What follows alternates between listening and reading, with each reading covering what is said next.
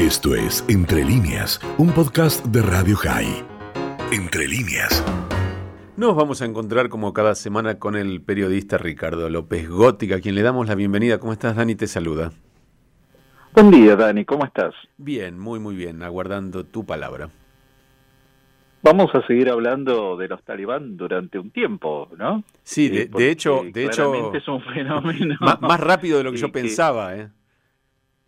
Eh, sí, tal cual. La verdad es que sabíamos que en algún momento iban a tomar Kabul, pero no con tanta celeridad y lo más notable es, más allá de que el presidente se haya exiliado tan rápido y la salida precipitada de, de Estados Unidos con todos los afganos que han contribuido durante estos casi 20 años a la presencia de las tropas de la OTAN, lo cierto es que también hay que tener en cuenta cómo el, ejército afgano se deshizo en el aire rápidamente, habiendo recibido entrenamiento, equipamiento durante años, cifras millonarias.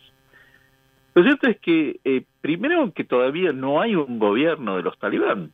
Ese es un dato a señalar y que más allá de que este personaje que ha aparecido como un supuesto moderado, como es el mulá Baradar, lo cierto es que él es eh, una persona que ha sido muy estrecha al mulá Omar, quien en la práctica gobernó Afganistán entre 1996 y el 2001, que es uno de los más antiguos miembros de ese movimiento y que más allá de sus términos tan amables, lo cierto es que el contenido en sí es preocupante porque él eh, claramente sigue hablando de la instalación de un emirato en ese país.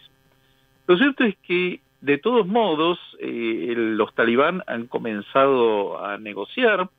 ¿Con quién? Porque el gobierno que había se escapó, de modo que con alguien tienen que empezar a negociar las condiciones y eh, lo están haciendo con el expresidente Hamid Karzai y con Abdullah, Abdullah, que fue ministro de Relaciones Exteriores y eh, jefe del Ejecutivo, que vendría a ser una especie de primer ministro que hubo eh, hasta el 2018.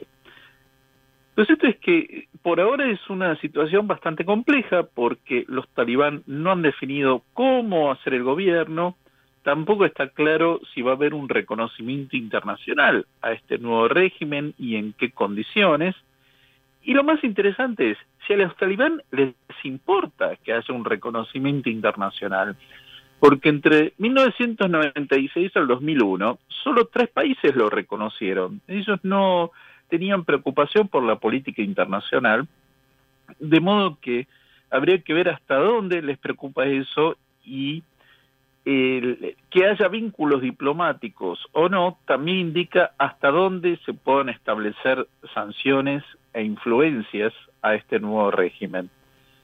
Lo cierto es que es una situación bastante extraña porque todavía no han tomado claramente todo el poder, están esperando que terminen de salir eh, las tropas de, Estados Unidos y los, los diplomáticos y todos los refugiados que se están trasladando.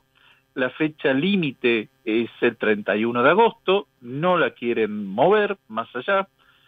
Y, y yo creo que después de esa fecha veremos realmente el nuevo rostro de los talibán, si es que han aprendido algo o vuelven con todas las viejas prácticas, como es lo que yo creo.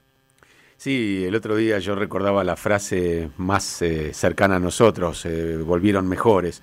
La pregunta es qué significa mejores, eh? si, si mejores eh, habiendo aprendido o habiendo mejorado lo que hicieron anteriormente, que fue, fue realmente desastroso, por, por lo menos para los derechos humanos, especialmente de las mujeres. Eh, antes de despedirnos, ¿les crees algo cuando dicen que van a respetar los derechos de las mujeres y entrecomillado según la ley islámica?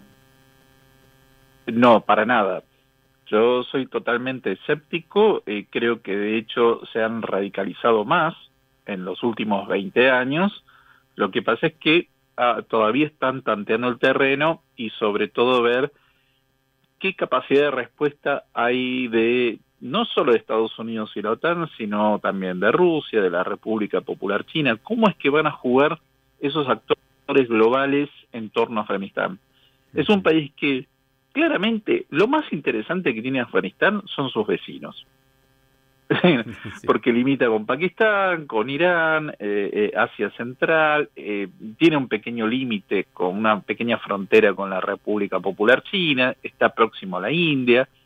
Es decir, es lo, lo más interesante y por eso ha sido una pieza tan disputada durante siglos.